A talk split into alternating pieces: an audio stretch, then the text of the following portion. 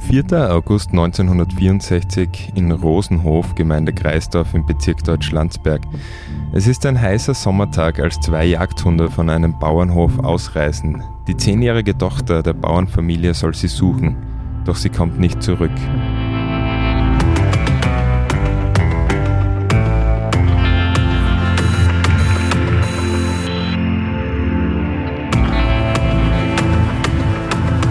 Herzlich willkommen bei Delikt, dem Kriminalpodcast der kleinen Zeitung. Mein Name ist David Knees und ich freue mich sehr, heute wieder Hans Breitecker, den langjährigen Kriminalreporter der kleinen Zeitung, hier willkommen zu heißen. Servus.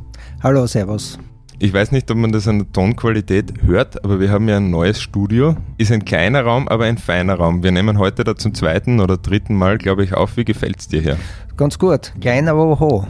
Ja, man muss dazu sagen, es ist im elften Stock, also man hat eine wirklich wunderschöne Aussicht über ganz Graz und wir haben hier ein bisschen mehr Ruhe, deswegen haben wir uns da hier zurückgezogen, um hoffentlich einen Haufen neue Podcasts dann aufzunehmen. Ja, die Aussicht trifft ja nicht für mich zu. Ich sitze mit dem Rücken zum Fenster und den schönsten Platz, wo man hinaussieht auf die Stadt Graz, hast du ausgesucht. Ja, das stimmt, aber ich habe hab das da auch so eingerichtet, aber wir können gerne mal tauschen.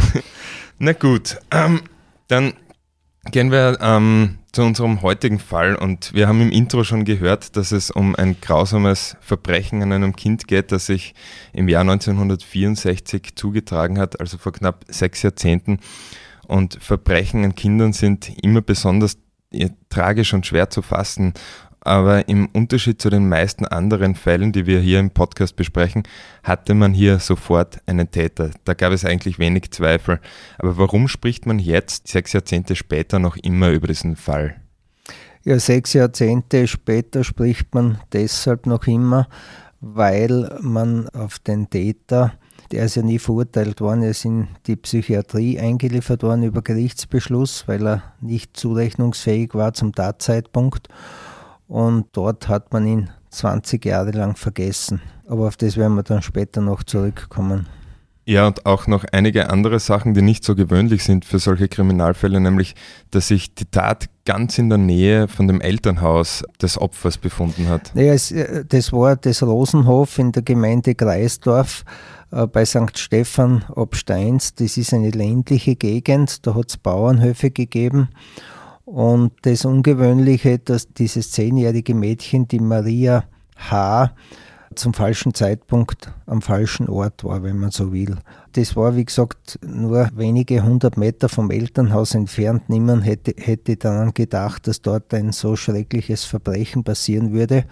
Und niemand hätte gedacht, dass die Maria H., die ja die Hunde suchen gegangen ist, nicht mehr heimkommen würde. Das war im August 1964, ein heißer Tag, wie du schon erwähnt hast.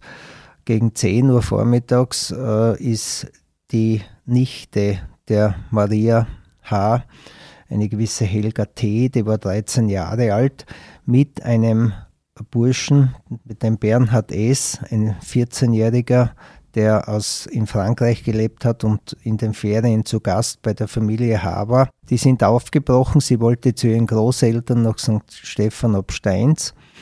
Und kurz danach sind die beiden Jagdhunde ausgebüxt. Und der Vater hat die Maria H. gebeten, die Hunde zurückzuholen. Mhm. Sie dürfte aber nur einen Hund gefunden haben. Faktum ist, das hat sich später bei den Ermittlungen dann herausgestellt, sie ist bei der sogenannten Ofner Kapelle, ist nicht sehr weit vom Elternhaus entfernt, auf die anderen Kinder, auf die beiden Kinder gestoßen. Dort haben sie noch gesprochen. Sie hat dann umgedreht mit einem Hund, den, der ihr entgegengelaufen ist oder bei den Kindern war was mit dem zweiten Hund war, geht aus den Akten überhaupt nicht hervor. Das weiß ich auch nicht. Aber dieser Hund, mit, mit dem sie zurückgegangen ist Richtung Elternhaus, der hat dann ja eine entscheidende Rolle gespielt, weil er den Täter verletzt hat. Ja, der wird später noch wichtig werden. Das wird später noch wichtig werden. Äh, der Hund ist allein nach Hause gekommen gegen Mittag, die Maria nicht. Das hat die Eltern bisschen beunruhigt. Mhm. Aber sie haben dann gesagt, na, sie wird wahrscheinlich mit den anderen Kindern zu den Großeltern gegangen sein. Telefon hat es ja noch keines gegeben in dieser Gegend. Die Eltern konnten mit den Großeltern nicht telefonieren, sie mussten Nachschau halten. Das ist dann am frühen Nachmittag passiert. Und als man festgestellt hat, dass die Maria nicht mit den anderen Kindern mit ist, ähm, hat man dann ähm, begonnen zu suchen. Und das hat nicht lange gedauert, das war am Nachmittag dann hat der Vater, der Johann H., seine Tochter erstochen aufgefunden. Das war ganz in der Nähe, das haben wir vorher schon erwähnt, des Hofes dieser Familie. Das war ganz in der Nähe, das war am Waldrand. Äh, der Vater hat dann noch den Tatort abgesichert. Trotz Schock konnte er das noch tun. Er ist dann nach Hause gegangen und die Mutter hat ihn gefragt, ob er es gefunden hat und der hat nur ein Wort gesagt und das hat gelautet Ja. Mehr hat er nicht gesagt. Die Mutter hat dann gesagt, und lebt sie? Und er hat nur mit dem Kopf gedeutet. Dann hat es nur mehr Schrei, ein Schreien gegeben. Die Mutter hat dort zu weinen begonnen, hat zu schreien begonnen. Das hat mir dann der Bruder der Ermordeten, wie ich dann die Geschichte recherchiert habe, 50 Jahre oder 60, 50 Jahre später, hat mir das dann erzählt. Er hat gesagt, er wird die Bilder nicht vergessen die sich damals abgespielt haben. Ja, und dann ist das übliche Programm angelaufen. Die Gendarmerie ist verständigt worden. Es ist dann die Kriminalabteilung in Graz verständigt worden. Es ist die Mordgruppe der Gendarmerie ausgerückt, die Spurensicherung ausgerückt. Es ist die Gerichtskommission sogar zum Tatort gekommen. Und man hat penibel genau die Spuren gesichert. Und es gab dann relativ bald einen Verdacht in Richtung Franz B., 24-jähriger Bursch aus der Nachbarschaft.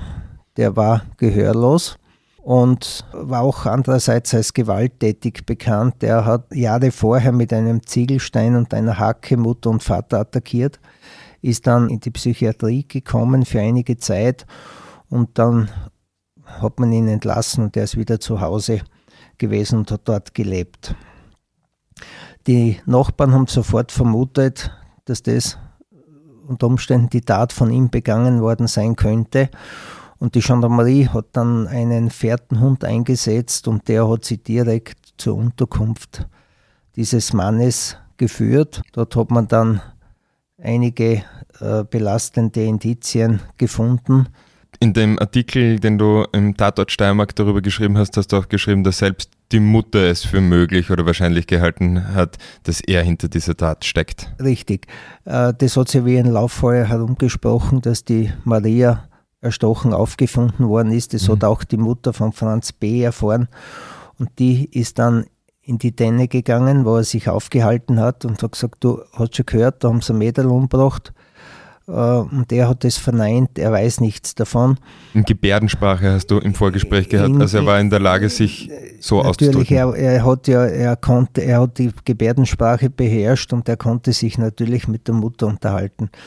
Und die Mutter hat nicht locker gelassen und hat ihn dann gefragt, hast du das, die Maria erstochen, ja oder nein? Und er hat gesagt, nein. Daraufhin ist die Mutter kurz weggegangen, dann ist sie wieder zurück weil sie doch den Verdacht gehabt hat, dass da was passiert sein könnte, dass ihr Sohn der Täter sein könnte mhm. und hat ihm die Kleider abgenommen. Er musste sich ausziehen, sie hat die Kleider genommen und gewaschen. Da waren Blutflecken drauf. Das hat man aber auch im Nachhinein noch bestätigen können, dass das Blut war. Das ist beim Waschen nicht ganz weggegangen. Ja, und am nächsten Tag in der Früh ist dann der Franz B. in Verwahrung genommen worden von der Gendarmerie und verhört worden. Das hat einige Stunden gedauert, aber er hat dann zugegeben, geschildert, dass er die Maria H. umgebracht hat. Äh, vielleicht erwähnenswert, dass der Gerichtsmediziner und die Tatortgruppe, auch die Mordermittler sofort gesagt haben, das ist ein Lustmord. Denn es hat kein anderes Motiv gegeben. Es waren die Kleider hochgeschoben, es war, die, die Maria ist getötet worden von hinten mit, mit mehreren Messerstichen, insgesamt glaube ich 15 Messerstiche. Ja. Zwei ins Herz vorn, 13 von hinten. Ja, und der Franz B. hat dann im Detail ja geschildert, wie das vor sich gegangen ist. Er hat alles erzählt, wo er seine Kleider gewaschen hat. Er hat ja seine Kleider schon vorher im Bach gewaschen, bevor die Mutter dann die übernommen hat und gewaschen hat. Also er konnte die Tat so beschreiben, wie es nur der Täter tun könnte. Es ist ausgeschlossen, dass er unschuldig ist. Das mhm. weiß man äh, aufgrund der Ermittlungsergebnisse und aufgrund seines Geständnisses war das eine, eine ganz klare Sache. Was nicht ganz klar war, warum, aber da ist man von einem Lustmord ausgegangen. Das hat der Gerichtsmediziner, der Professor Wolfgang Marisch, hat eindeutig von einem Lustmord gesprochen, weil es Anzeichen dafür gegeben hat. Wo man ein bisschen gerätselt hat, auch ist, warum gibt er den Mord zu und warum sagt er nicht, wo er die Tatwaffe versteckt hat. Weil die Tatwaffe war ja äh, in der Nähe von einem Kastanienwald unter einem Stein versteckt und die hat man erst, glaube zwei, ein, ein oder zwei Wochen später gefunden. Das hat er aber nie gesagt. Das, da hat man mit einer Förstersonde tagelang gesucht und man hat auch mit einem Hund gesucht und erst nach längerer Zeit hat man dann die Tatwaffe sichergestellt. Und was kann man jetzt über den Ablauf von diesem Mord sagen? Ja, die Tatrekonstruktion hat ein klares Bild ergeben. Das stützt sich natürlich auf die Aussagen vom Täter. Er sagt, er ist in den Wald hinein, er ist zufällig auf die Maria H. getroffen. Da ist allerdings mit Fragezeichen, ob er, ob er es gesehen hat, ob er es beobachtet hat mit seinem Fernglas von seiner Unterkunft aus und ihr gezielt gefolgt ist. Er sagt nein. Er ist äh, im Wald unterwegs gewesen auf einer Forststraße und da ist ihm die Maria begegnet mit dem Hund mit einem der Hunde. Und da hat er genau bei der Straßengabelung gezeigt, die Maria ist Richtung Elternhaus gegangen, er ist stehen geblieben, ist ihr dann unauffällig gefolgt und hat sie von hinten äh, erfasst und hat mit dem Messer auf sie eingestochen. 13 Mal in den Rücken, zweimal in das Herz. Mhm.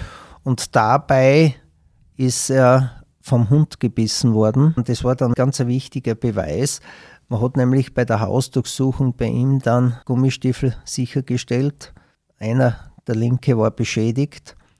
Und wenn man dann ihn vom Arzt untersuchen hat lassen, hat der dabei festgestellt, dass er beim linken Fuß eine Bissverletzung hat. Die war genau identisch mit der Beschädigung am Stiefel. Also dürfte der Hund eingegriffen haben, dürfte der Hund vermutlich äh, der Maria äh, wollte sie schützen. Wollte sie schützen und, und er ist dabei, wie gesagt, gebissen worden.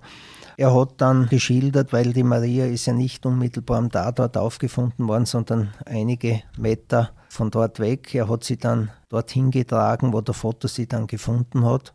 Mhm. Weiß man da warum? Und hat sie dort abgelegt. Das weiß man nicht warum. Danach, äh, nachdem er die Leiche abgelegt hat, ist er zum Bach gegangen und hat dort sich das Blut von den Kleidern gewaschen oder zumindest das meiste Blut versucht herauszuwaschen, was natürlich nicht gelungen ist. Mhm. Und der Mutter sind dann ja auch diese Blutflecken aufgefallen und äh, sie hat dann letztendlich die Wäsche richtig gewaschen. Also so viel zum Tatablauf und aus den Spuren und seinem Geständnis vor allem lässt sich eigentlich ein eindeutiges Bild zeichnen und ich rechne damit, dass er schnell vor Gericht gekommen ist. Naja, er war in Untersuchungshaft. Zwei Psychiater sind übereinstimmend zu der Ansicht gekommen, dass er zum Tatzeitpunkt nicht zurechnungsfähig war. Und jetzt kann man natürlich auch sagen, die Maria war zum falschen Zeitpunkt am falschen Ort und ist ihrem Mörder in die Hände gerannt und äh, nicht zurechnungsfähig. Das deckt sich dann auch, und ich zitiere hier die Nachbarn, die du in deinem Artikel erwähnt hast, die gleich vermutet haben, dass es sich bei Franz B. um den Täter gehandelt hat. Die haben ihn da als taubstumm und schwachsinnig bezeichnet. Und das war jetzt zu dieser Zeit einfach der Ausdruck dafür, nämlich für eine, ja, eine geistige Behinderung, eine Intelligenz, Minderung. Und äh, taubstumm heute würde man sagen äh, gehörlos. Das hatte er wegen einer Gehirnhautentzündung in seiner Kindheit. Ja, da ist, da ist er erkrankt und, und seit dieser Hirnhautentzündung war er beeinträchtigt. Und das wurde ihm dann eben auch gerichtlich attestiert. Ja, er war, einerseits haben die Ermittlungen ergeben, dass er intelligent war und dass er ein, ein braver Schüler war. Er hat in Bruck oben das BIOS-Institut besucht für Gehörlose. Äh, das geht aus allen Unterlagen hervor. Und andererseits äh, hat man ihn attestiert, dass er zum Tatzeitpunkt, wie gesagt, unzurechnungsfähig war, oder äh, zurechnungsunfähig, wie es nach dem Strafgesetz heißt. Und deshalb ist er auch nie äh, zu einer Gefängnisstrafe verurteilt worden. Er ist dann äh, überstellt worden in die Psychiatrie und dort ist er angehalten worden für eine gewisse Zeit. Das heißt, das Gericht musste immer wieder prüfen, ob er noch ob die Anhaltung noch gerechtfertigt ist. Ja, und da ist man dann 1994 zu der Ansicht gekommen, dass das nicht so ist und man hat diese Anhaltung aufgehoben. Den Maßnahmenvollzug heißt das dann, glaube ja, ich. Heute heißt es Heute heißt das so. Damals okay. hat es keinen Maßnahmenvollzug in dem Sinn gegeben. Das war nicht viel bezeichnet, war eine Anhaltung einfach. Nicht? Mhm. Und äh, tatsächlich freigekommen ist er erst im Jahr 2014. Damals 2015, Ende 2015 war es, ist dann die Nichte von ihm an mich herangetreten. So bin ich auf die Geschichte eigentlich gestoßen ähm, und habe mir intensiver mit, mit dem Fall auseinandergesetzt. Sie wollte einfach wissen, äh, ob er schuldig oder unschuldig ist. Warum wollte sie das damals dann plötzlich wissen? Weil er gerade freigelassen wurde? Nein, er war ein Jahr vorher, er war schon ein Jahr frei, ja. wie sie sich an mich gewandt hat, aber er hat bei ihrer Mutter und bei ihr im Haus gewohnt. Und sie sagt, ich möchte wissen, ob ich mit einem Mörder in einem Haus lebe oder nicht. Später bin ich dann draufgekommen, dass ihr schon sehr viel äh, daran gelegen ist, äh, dass herauskommt bei diesen Recherchen, mit dem sie, um die sie mich gebeten hat, dass er unschuldig ist, was aber nicht der Fall war. Wir haben die dann mit dem Rechtsanwalt mit dem Bernhard Lehoff in Verbindung gesetzt, weil wir ja die Akten braucht haben und äh, mit Vollmacht von ihr, von der Nichte und von der Schwester und haben den Erhebungsakt dann ausgehoben und haben uns angeschaut, ganz genau. Und da scheinen Beamte auf bei den Ermittlungen, die ich dann in meiner Laufbahn noch gekannt habe, wie ich begonnen habe, waren das noch immer Mordermittlungen, ja. Spurensicherer. Und das war eigentlich äh, für mich äh, sehr eindeutig und klar, dass da kein Komplott geschmiedet worden ist und ihm was unterstellt worden ist, weil da hätten müssen die Ermittler involviert sein, die Gerichtskommission involviert sein und wie ich dann die Tatbestandsmappe gesehen habe und wo mit, Foto, mit Fotos dokumentiert ist, wo er genau zeigt, wie er einsticht auf sie, wie er sie verfolgt also es war für mich war das eindeutig. Ja, und dazu kommt, dass ihm auch also die Nachbarn und das engste Umfeld, sogar die Mutter, diese Tat ja zugetraut haben. Richtig. Und äh, interessant war ja dann eigentlich, warum ist er erst 20 Jahre später aus der Psychiatrie entlassen worden. Er war dann schon im betreuten Wohnen, aber immer noch im Rahmen der Psychiatrie. Und äh, man hat sie eigentlich, man hat das eigentlich nie richtig klären können. Wir waren sehr nahe daran, aber die Nichte hat dann die Vollmacht wieder zurückgezogen, weil äh, sie, wie gesagt, hören wollte, dass er unschuldig ist. Und wie ihr dann gesagt habt, dass ich nicht davon, äh, von seiner Unschuld überzeugt bin, hat sie dann gemeint, naja, ist ja klar, wir stecken auch mit den hm. Gendarmen unter einer Decke, was aber absolut äh, Blödsinn ist. Ja. Weil wenn man den Akt liest und wenn man die Fotos sieht, das ist so eindeutig. Ihr habt halt nicht bestätigen können, was sie gerne gehört hätte. Wir haben das nicht bestätigen können und dann hat sie, wie gesagt, wie schon erwähnt, die Vollmacht zurückgezogen und äh, somit ist das eigentlich immer noch in einem Graubereich geblieben, warum man nicht 94, wie das Gericht das angeordnet hat, äh, freigelassen worden ist. Ja, du hast aber eine Vermutung oder zumindest eine sehr einfache Erklärung eigentlich, warum der 1994 hätte freigelassen werden sollen, aber dann erst 2014 aus dieser Anhaltung. Ja, es schaut so aus, dass man in der Klinik äh, den Gerichtsbeschluss irgendwann, irgendwo übersehen hat oder vielleicht war auch nicht klar, wer seine Angehörigen sind. Aber ich habe den Eindruck, man hat auf ihn regelrecht vergessen. Und erst wie die Schwester dann nachgebohrt hat, sie war ja die Verfügungsberechtigte, Und die hat dann mit einem Arzt einmal gesprochen und der hat gesagt, der müsste schon längst entlassen werden. Der, das, wir können mit dem, der kehrt da nicht mehr her. Und ja. so ist man draufgekommen und, und wir haben dann die Krankengeschichte ausgehoben und da ist eindeutig, gibt es eine, eine, einen Aktenvermerk, dass das vom Bezirksgericht verfügt worden ist, 1994, dass dass er freigelassen werden muss. Weil es damals keine Hinweise mehr gab, dass er wieder gewalttätig werden könnte. Und nachdem es ja kein Urteil gab wegen Mordes, wegen seiner Zurechnungsunfähigkeit, wäre er dann ein freier Mann ja, gewesen. Ja, der hätte er nach zwei Jahren schon freilassen oder nach einem Jahr, je nachdem. Nicht? die regelmäßige Überprüfung, der, ja. Die regelmäßige Überprüfung und äh, da ist man 1994 zur Ansicht gekommen, jetzt ist es soweit, jetzt muss es sein, jetzt gehört er freigelassen. Wie gesagt, das ist nicht passiert.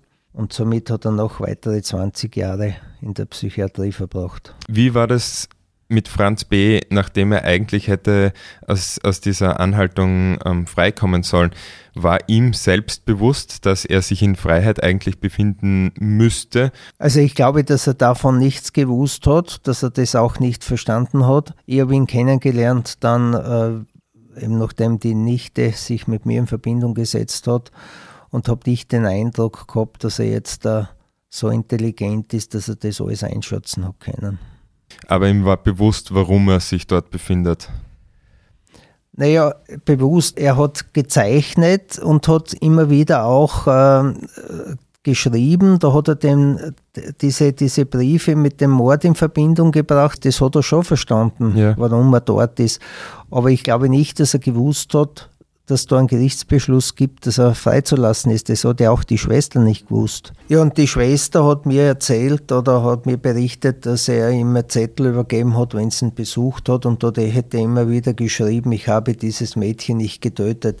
Ich habe diese Briefe oder diese Zettel, die er, äh, das sind völlig unzusammenhängende Sätze, daraus kann man gar nicht schließen. Bei einem steht drauf, ich nicht getötet, äh, taubstummes Mädchen. Also sie schließt offensichtlich daraus, dass das heißt, ich habe dieses Mädchen nicht getötet. Aber ja. Äh, in diesem Wortlaut, wie sie mir das erzählt hat, die Schwester, habe ich keinen Brief gefunden. Wörtlich hat er geschrieben auf einem Zettel, du 2015, ich taubstumme Mädchen, Gute, ich habe Mädchen, Doktor nicht ich zu töten. Also was immer das heißt. Man könnte das vielleicht rein interpretieren, aber ein Abstreiten der Tat ist es auch nicht. Diese Schreiben deuten schon eher darauf hin, dass er nicht in der Lage ist, klare Sätze zu formulieren und auch nicht äh, äh eine Eingabe bei Gericht machen konnte. Ja, danke Hans, dass du uns diesen interessanten Fall mitgebracht hast. Äh, nicht nur über diese Tat von 1964, sondern auch über die Anhaltung des Täters Franz B. und seine Nichtfreilassung aus dem, was wir heute Maßnahmenvollzug nennen. Und zum Thema Maßnahmenvollzug wird es auch einen Delikt-Podcast geben. Ich kann noch nicht genau sagen, wann, aber er wird auch auf diesem Kanal erscheinen. Bis dahin kann ich sehr empfehlen, eine, einen Artikel von unserer Kollegin Christina Tra über den Maßnahmenvollzug und die Probleme, die auch heute damit noch existieren. Ich werde ihn in den Shownotes vom Podcast und im Artikel zum Podcast verlinken auch. Jedenfalls vielen Dank, lieber Hans Breitecker. Gerne. Auch euch, lieben Zuhörerinnen und Zuhörern, vielen Dank fürs Dabeisein. Wenn ihr diesen Podcast vielleicht gerade auf euren Handys hört, nehmt sie kurz heraus und bewertet ihn gut mit vielleicht vier oder sogar fünf Sternen. Ähm, lasst eine Rezension da, wo auch immer das geht und wir hören uns bald bei Delikt.